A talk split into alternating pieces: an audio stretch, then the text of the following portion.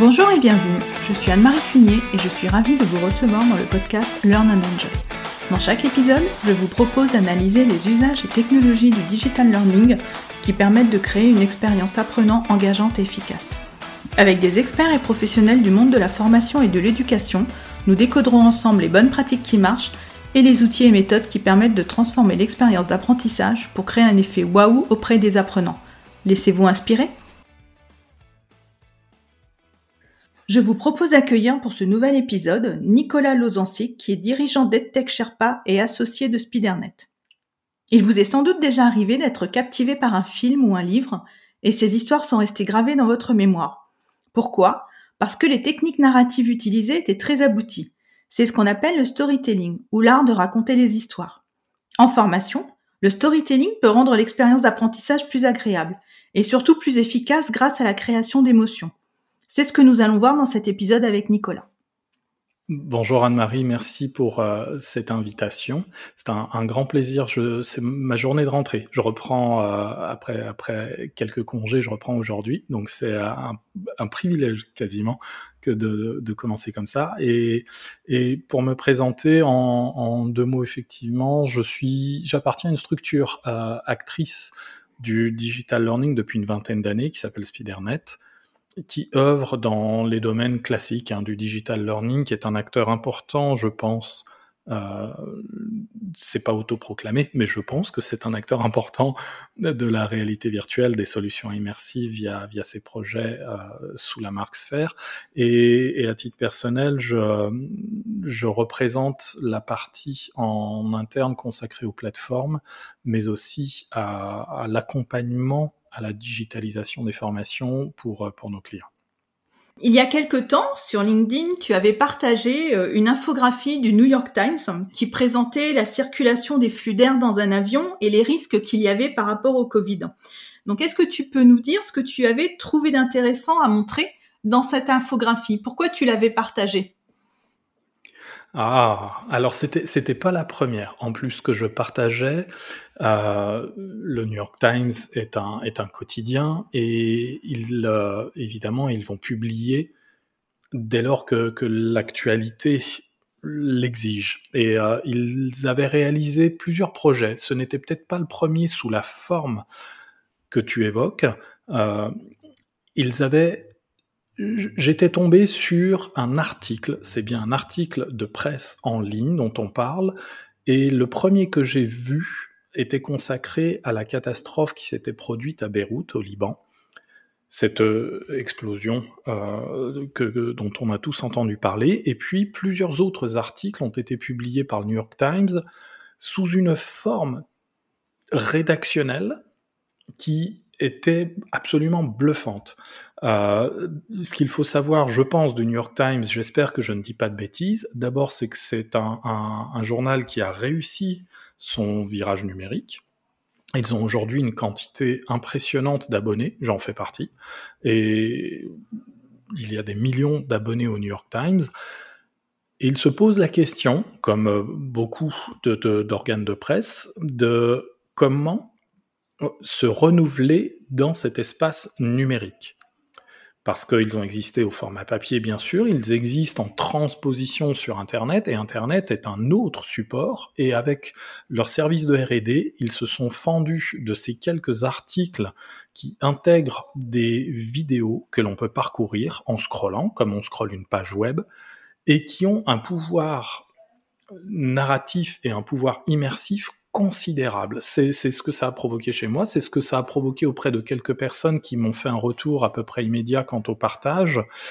C'est absolument fabuleux et ça nous renvoie effectivement à ce que tu évoquais en introduction, c'est-à-dire au pouvoir de la narration.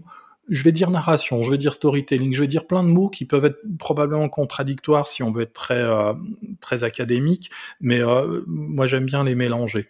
Et, je, vais, euh, je vais les mélanger, euh, non pas pour le plaisir de le faire, mais parce que ce sont des choses que, voilà, cela évoque. Et j'invite bah, tout le monde à, voir, à, lire ces articles, parce que ce sont des articles à lire. Oui, d'ailleurs, je mettrai dans les notes de l'épisode le lien de cette fameuse infographie pour que nos auditeurs puissent se rendre compte et puissent la voir. Et donc, euh, pourquoi, selon toi, donc le storytelling est important à intégrer dans la création d'une formation? Qu'est-ce que cela va apporter? Bah, c'est important pour une raison majeure. Je l'ai dit, ça va faire une vingtaine d'années que je suis sur le circuit et j'appartiens à celles et ceux qui ont eu à faire face au défi initial. C'était en fait de faire en sorte que le contenu existe sur Internet. Et on s'est intéressé au contenu, principalement à cela. Et, on n'a pas fait passer au second plan, mais on ne peut pas se démultiplier, on n'a pas des pouvoirs magiques, et on a peu fait attention, je pense, à l'efficacité de, de, des formations que l'on mettait en ligne, parce qu'on pensait que les digitaliser, leur donner vie sur cet espace qu'est Internet, suffisait en quelque sorte, et que autour de cela, une plateforme avec quelques fonctionnalités, des automatisations euh, comme des petites relances, etc., pouvait suffire à faire que cela vive et que les apprenants s'engagent dans la formation qu'il leur est proposée. Et, on est passé à côté bah, de quelque chose d'essentiel, mais on continue, hein, à mon avis, de passer globalement à côté. On est passé à côté de ce qui existe en fait dans tout ce qui va nous intéresser, c'est le fait que cela provoque chez nous des émotions. Et, pas des émotions ridicules. Hein. Euh, je ne suis pas en train de, de parler uniquement de l'humour, des larmes, etc. Mais tout ce qui concourt à nous faire réagir pour que on s'engage, pour que l'on agisse, est important. Et, voilà, voilà ce que l'on a retrouvé, ce que l'on retrouve dans ces articles que tu as évoqués du New York Times. C'est un travail d'écriture, d'union de l'écriture et des solutions digitales, du pouvoir de, ce médium qu'est euh, Internet, moi je trouve très réussi ce qui a été euh, ce qui a été réalisé. Je trouve ça absolument épatant et bluffant parce qu'on retrouve en fait ce que je viens de dire à l'instant, c'est-à-dire un support capable de provoquer chez moi, euh, chez le lecteur, une réaction, un engagement. Et tout cela avec l'essence même d'Internet, c'est-à-dire en fait une page que je fais défiler verticalement c'est le format du digital learning qui, qui est le, le, moins usité. Euh, on, mais je veux pas, je veux pas rentrer dans, dans voilà des descriptions un petit peu ridicules parce que je reviendrai à raconter un peu les débuts de comment on a glissé du CD-ROM, du DVD à l'écran et que on a considéré que l'écran d'un ordinateur ou d'une tablette ou d'un smartphone était un écran fini euh, et qu'il fallait mettre des boutons précédents, suivants, des boutons menus, des boutons play, pause comme comme avec un magnétoscope, alors que non, on a des pages. Internet, ce sont des pages. Oui, et donc euh, ce qui est important, d'après ce que tu dis, c'est donc de raconter une histoire, qu'un module de formation, quelque part, raconte une histoire pour engager l'apprenant, pour qu'il ait des émotions et pour qu'il suive le module jusqu'au bout, quelque part. Mais donc, comment est-ce qu'on peut procéder? Est-ce que quelque part, il y a une recette avec des ingrédients à intégrer pour raconter une histoire? Euh, des recettes, alors je, n'en connais pas euh, personnellement. Ensuite, on peut s'entourer. On peut s'entourer. On peut acquérir les compétences. On peut s'entourer. Je personnellement, par euh, attirance, j'ai deux pistes à privilégier. C'est celle de l'écriture journalistique, parce que un journaliste, un documentariste, même si ce sont deux métiers différents, vont faire un travail qui peut être considéré comme étant proche de celui que, fait par exemple un formateur. Ils ont des sources qu'ils compilent, qu'ils analysent et ils nous livrent une restitution. Ils font euh, quelque chose que l'on fait peu quand on fait du digital learning, c'est qu'ils expriment un point de vue, ce que l'on appelle le point de vue de l'auteur. Et dans le digital learning, on s'interdit un point de vue d'auteur, c'est-à-dire qu'on livre en fait le contenu, on le médiatise, et on le transmet comme ça, sans, sans prendre parti, sans prendre position, sans s'exprimer. Et c'est à l'apprenant de se débrouiller avec ça. C'est l'apprenant qui doit en fait trier le contenu et, se forger lui-même un point de vue, c'est-à-dire ne pas rentrer dans un échange, voire une conversation, une confrontation, peu importe, avec le contenu qu'on lui propose. C'est pour ça que ça provoque peu de réactions que ça reste du contenu brut. Euh, je, vais m'arrêter là parce que je, déborde déjà par rapport à ta question. Donc c'est effectivement adopter le point de vue du journaliste, du documentariste, cette manière d'écrire, et c'est aussi celle de, de l'auteur. Euh, et là, pour, pour te livrer une anecdote, j'ai déjeuné une fois avec Florent Morin, de, qui a, a créé la société qui s'appelle The Pixel Hunt, pardon pour l'accent anglais. Et il, euh, je, crois que j'ai connu euh, cette personne alors qu'il relayait l'existence de News Game, ce que l'on appelle nous Serious Game, mais qui en fait s'applique à l'information. Et c'était un news game donc que je vais pas décrire, mais j'ai continué à suivre cette personne jusqu'à un jour en fait, lui envoyer un petit message pour lui dire que je me trouverais au même endroit que lui à, à une période euh, particulière. Et on a déjeuné ensemble. Et on a discuté. Et il s'est intéressé au métier que, je fais en me demandant comment étaient constituées nos entreprises. Quand je lui ai décrit les effectifs de nos entreprises, globalement, hein, dans le digital learning, il s'est étonné de l'absence de profil d'auteur en me disant mais attends vous écrivez donc des mises en situation, vous écrivez des dialogues, vous utilisez un contenu brut que vous transformez et qui écrit tout cela? Un concepteur pédagogique. Mais il est auteur, c'est quelqu'un qui a été formé à l'écriture d'auteur, pas spécialement, je pense pas, et pas aujourd'hui non plus. Et je, je, te parle de quelque chose il y a de cela une dizaine d'années. Hein. Et aujourd'hui, ça n'a pas changé. Et donc, forcément, on a des jeunes gens qui savent très très bien écrire des contenus pédagogiques, jeunes et moins jeunes d'ailleurs au demeurant, euh, qui écrivent très très bien, mais qui ne savent pas euh, faire ce travail d'auteur que moi je trouve important si on veut, encore une fois, que le caractère storytelling soit vérifié et que le contenu puisse produire les émotions nécessaires pour qu'on fasse réagir la personne qui se trouve devant son écran en train d'observer un certain nombre d'informations, euh, quelle que soit la nature de la médiatisation. Oui, donc il faut euh, quelque part scénariser une vraie histoire, raconter une vraie histoire. Et est-ce qu'il faut, selon toi, aussi euh, introduire des personnages qui vont quelque part apporter de la vie dans un module de formation?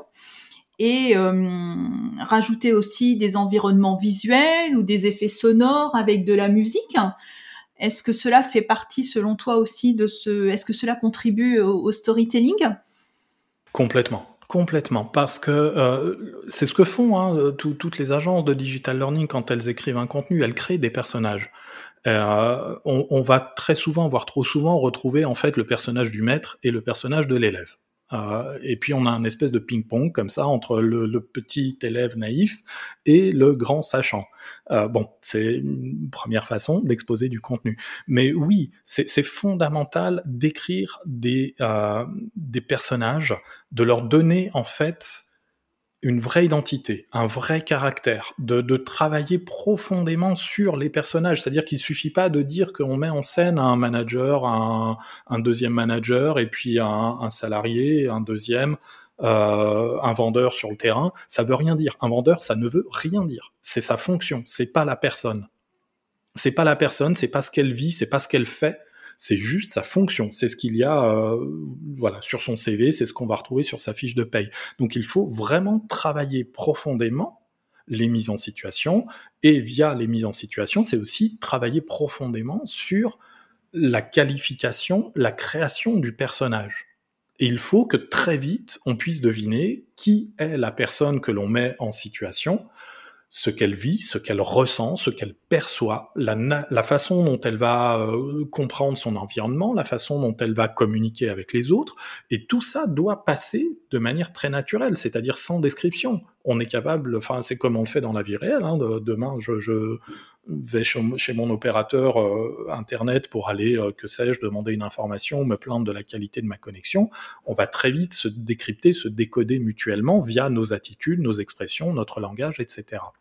Et, ça renvoie évidemment à l'environnement sonore qui est fondamental et qui est peut-être le plus difficile à travailler. C'est peut-être pour ça qu'il est le moins travaillé dans les environnements, dans la formation digitale, euh, c'est-à-dire que l'environnement sonore se cantonne bien souvent en fait à de la voix off et, et on a très peu de créations sonores qui viennent reconstituer l'environnement dans lequel on situe la situation on situe la situation. J'ai fait une phrase un petit peu bizarre, mais, je me comprends et on doit se comprendre, dans lequel on se situe. C'est-à-dire que si je suis euh, en extérieur, il y a tous les bruits de l'extérieur à recréer. Et c'est pas juste euh, trois piaillements d'un, piaf qui, vont me permettre de comprendre tout ça. C'est la circulation, c'est le, bruit des, passants, euh, etc. Et, c'est vrai qu'il y a un vrai travail sur l'audio à faire qui est vraiment le sens le, plus maltraité dans le digital learning, mais c'est pas facile. C'est pas facile à travailler. Ce que je dis là est, pas intelligent euh, parce que parce que c'est facile à dire. Oui, mais on se rapproche aussi quelque part euh, dans ce que tu dis. On se rapproche quelque part euh, de la création des jeux vidéo c'est ce qu'on retrouve dans un jeu vidéo aussi, tous hum, les personnages, les histoires, les environnements visuels, les environnements audio qui sont extrêmement travaillés et qui permettent euh, d'immerger complètement le joueur dans cet environnement. Et quand le joueur est complètement euh, immergé dans son jeu, il va être dans le flow et il ne va pas décrocher. Donc c'est ça aussi quelque part ce que le storytelling va apporter aux formations. Complètement. C'est vrai pour un jeu, c'est vrai pour un film, c'est vrai pour nos séries, c'est vrai, euh, c'est vrai pour tout. Et ça manque, euh, ça manque dans le digital learning. Pourquoi? Parce que c'est pas facile à faire. Ça exige des compétences qui aujourd'hui ne sont pas présentes dans la plupart des studios, et donc forcément, ça vient en contradiction avec les coûts espérés du digital learning. Euh, tant qu'on raisonne uniquement en termes de coûts et pas euh, forcément en termes d'efficacité, on, on en restera un petit peu à ce que l'on à ce que l'on fait habituellement et euh, et puis et puis on nous servira des concepts les micro bidules les rapides trucs les des concepts marketing et pas, pas des preuves, pas des démonstrations d'efficacité. Et, et, ça, c'est indispensable. Ce qui, ce qui est vrai dans les jeux doit être vrai chez nous. Et, et, et c'est pas parce que ça fonctionne dans les jeux que ça fonctionnera automatiquement chez nous. Non, mais ils utilisent ces ingrédients qui sont nécessaires et indispensables. Quand, quand je quand j'incarne un personnage dans un jeu, je l'incarne, mais vraiment pour tout ce qu'il est, jusque physiquement, alors que je le perçois pas physiquement. J'ai aucune perception physique, si ce n'est ces indices qui sont euh, certes visuels, qui sont aussi sonores, qui sont euh, les interactions avec son, environnement, avec les autres personnages, etc., etc. Et ça, c'est important, mais ça demande un travail considérable et des compétences qui qui sont pas évidentes et pour lesquelles il faut peut-être beaucoup de monde. Mais on peut faire déjà des petites choses. Hein. On peut on peut essayer, faire tâtonner tout doucement, essayer de progresser. C'est pas parce que c'est compliqué qu'il faut pas y aller.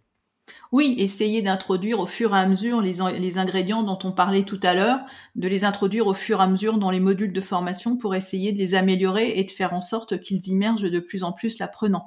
D'ailleurs, euh, ce qu'on dit, ça rejoint aussi un petit peu le thème de mon mémoire, donc euh, où j'ai euh, traité donc de comment atteindre le flow dans une expérience de réalité virtuelle. Et donc la conclusion, c'était euh, quelque part ce que tu as dit, c'est que pour atteindre le flow dans un module de formation en réalité virtuelle, eh bien il faut la présence de personnages, il faut un environnement euh, visuel réaliste, il faut des effets audio, il faut que cela se rapproche le plus possible de la réalité et surtout qu'il y ait également une vraie histoire derrière. Donc tout cela se rejoint quelque part. L'interaction avec l'environnement, c'est fondamental en réalité virtuelle ou dans le digital learning, tout bonnement.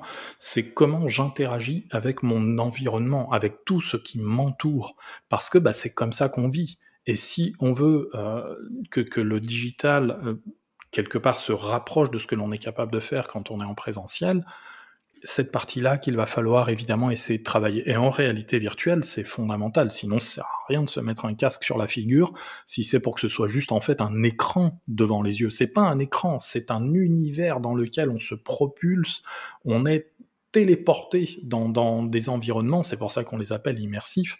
Le cerveau joue le jeu, mais encore faut-il que ce soit bien écrit. Il suffit pas de se mettre un casque sur les yeux, parce que quand on balance dans le casque des quiz, des machins, des textes à lire, euh, bon, après voilà, il faut il faut commencer. On en est un peu au début dans le digital learning de l'exploitation de la réalité virtuelle. Il va falloir faire plein de bêtises comme nous on en a fait il y a plus de 20 ans quand on a commencé dans le digital tout bonnement. Et puis petit à petit essayer d'améliorer les choses, mais pas les figer. Or, on a beaucoup figé. C'est vraiment ce qui est regrettable. C'est-à-dire que même aujourd'hui, quand on voit arriver les, les plus jeunes structures, ils arrivent comme nous on est arrivé il y a 20 ans. C'est-à-dire qu'ils disent les mêmes âneries que nous. Euh, j'ai l'impression qu'en fait, on a servi à rien depuis 20 ans parce qu'on a les mêmes discours. Aujourd'hui, les, jeunes qui déboulent avec leur structure, ils ont 25-30 ans. pardon, hein, je veux pas m'en prendre aux jeunes. Mm. Je, vais tout passer par un vieil, pour un vieil imbécile rabat-joie mais c'est pas le cas du tout. C'est ce qui m'ennuie. J'ai envie de leur dire non, mais soyez plus plus révoltés que ça, plus méchants, cassez tout, chamboulez le paysage. Il y a tout à faire.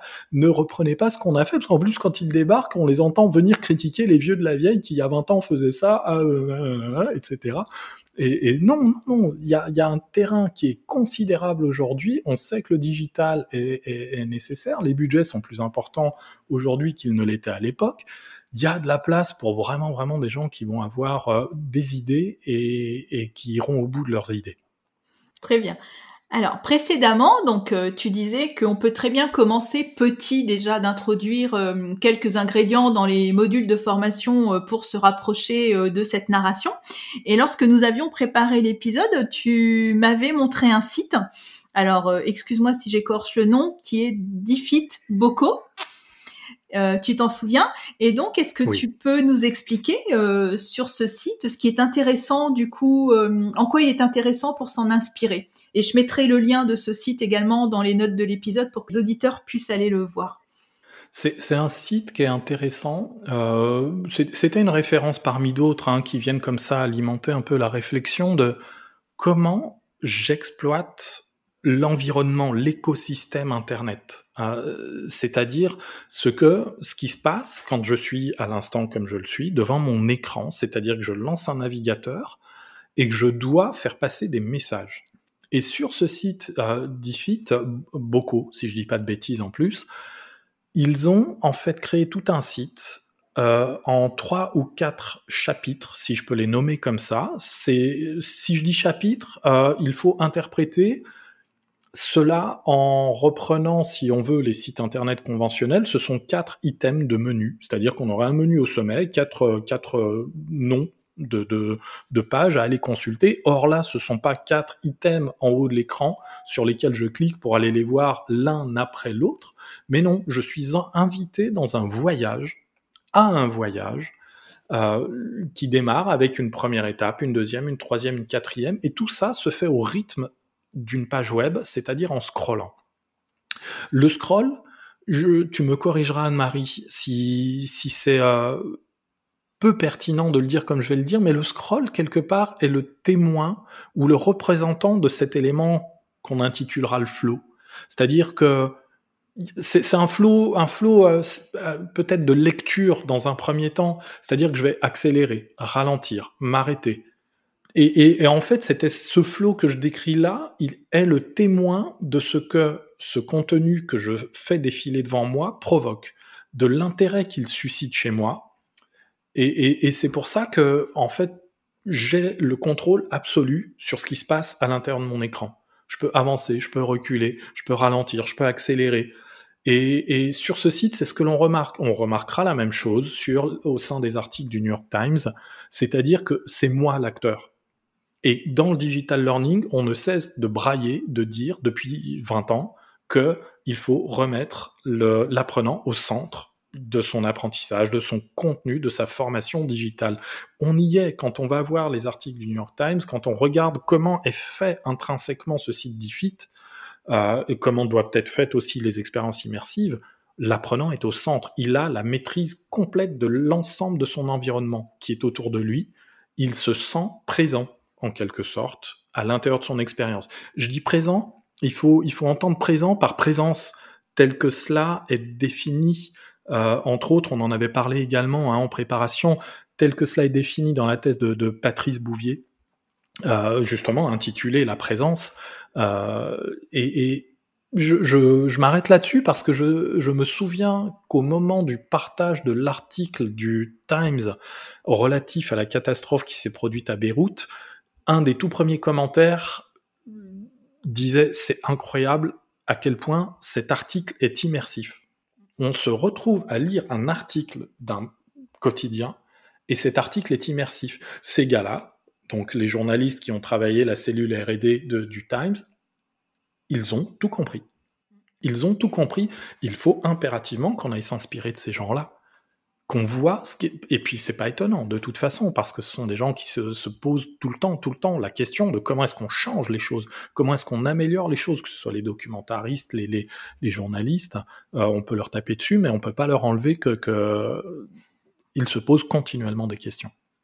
Et pour toi, donc, euh, quels sont les outils que tu pourrais conseiller pour créer facilement une expérience immersive, pour, pour créer facilement et rapidement? Je crois que tu m'avais parlé de Rise. Oui, on peut commencer avec les outils qui existent sur le, sur le secteur. Tous ceux qui, qui permettent en fait de, revenir à l'essence d'Internet, c'est-à-dire à la page à la page infinie, si je peux l'intituler aussi comme cela, c'est-à-dire on, va empiler un, un certain nombre de, de, à ce jour, ce sont des blocs hein, qu'on met les uns euh, au-dessous des autres. Et puis, c'est globalement, c'est un peu infini. Hein. Euh, après, les outils sont ce qu'ils sont, c'est-à-dire qu'ils peuvent nous permettre de, forcer des halts, des pauses, euh, ils peuvent permettre d'introduire un certain nombre d'interactions. Mais on va effectivement trouver Rise parmi, ces outils, donc de la maison Articulate pour les nommer, qui est un bon point de départ qui est un bon point de départ parce que ça permet de se reposer un certain nombre de questions. C'est un outil qui est fait pour empiler du texte, de l'image, de la vidéo. Et, on peut pas peut pas avoir comme par exemple pour rester au sein de la même maison on peut pas avoir même si on peut on peut tricher tordre le cou à Rise mais on peut pas faire comme dans Storyline où en fait on on aurait la voix off qui serait un peu un cache-misère, c'est-à-dire qu'on aura des écrans qui vont défiler, puis la voix off va se, va essayer d'occuper l'espace, euh, paraphrasant euh, là euh, l'image qu'on aura mis, la vidéo qu'on aura essayé de faire défiler, etc., euh, etc. Dans, dans Rise, on est sur l'essence même d'une page web, c'est-à-dire du texte, de l'image, de la vidéo, pourquoi pas des petits bouts de son, et il faut trouver une cohérence là-dedans.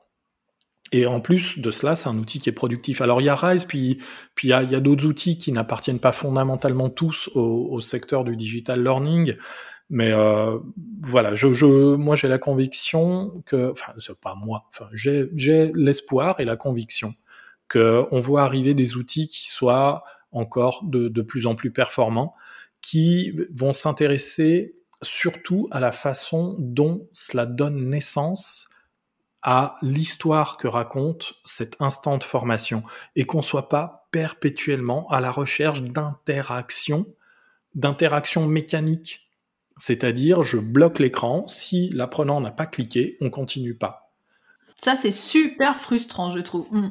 Ouais, j'ai beaucoup de mal avec ces interactions qui sont des interactions au réveil matin. Hein. C'est-à-dire, euh, on va voir si le gars est encore vivant derrière, le, derrière son écran. L'interaction, je préfère déjà commencer avec les émotions, puisqu'on parlait de ça. Ça, c'est une interaction. Après, oui, on peut pas la mesurer, ça va pas me donner un score, etc. Aujourd'hui, on mesure pas ces choses-là. En réalité virtuelle, on les mesurera probablement plus facilement.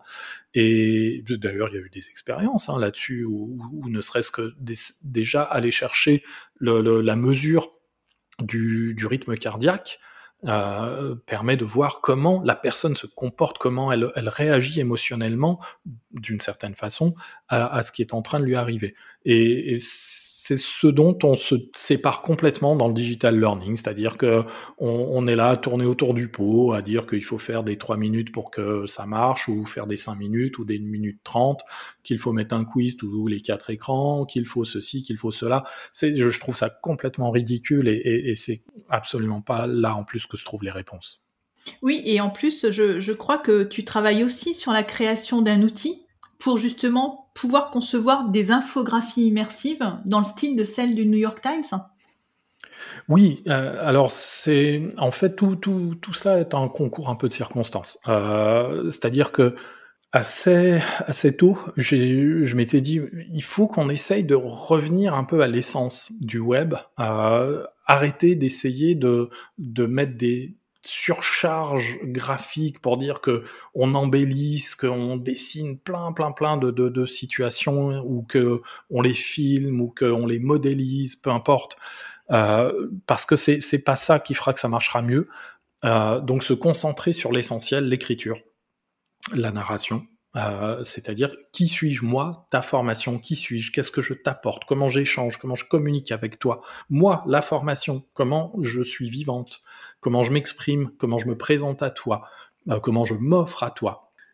Voilà, ce sont des choses qui sont pas compliquées à faire. Donc euh, pendant un moment comme ça, ça, ça, tournait un peu en rond, et puis et puis ce sentiment que l'apprenant maîtrisant l'ensemble des rythmes euh, la pulsation cardiaque de sa page avec son simple l'extrémité de son doigt en faisant défiler sa page à la vitesse de son choix et pas à la vitesse qui lui est imposée avec des pauses, avec des cliquer pour continuer etc. Non, avec euh, son intelligence, c'était là que pouvait se trouver une partie de petites améliorations qu'on peut espérer. Et, tout ça est venu en fait s'entrechoquer avec les, cette découverte des articles du Times où je me suis dit, oh, faut y aller, faut essayer de faire un truc.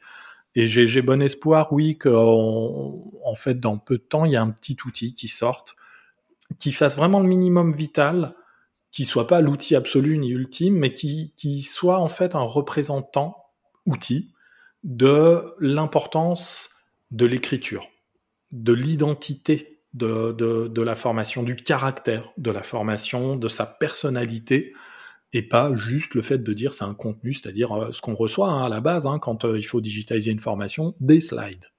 Que ça représente plus que ça. Bah, c'est en plus euh, tous nos clients nous racontent, enfin tu, tu, tu, tu l'as probablement vécu aussi, hein, nous racontent oui à quel point ils sont investis comme ci, comme ça, que l'humain est important, qu'ils veulent se transformer dans toutes les directions.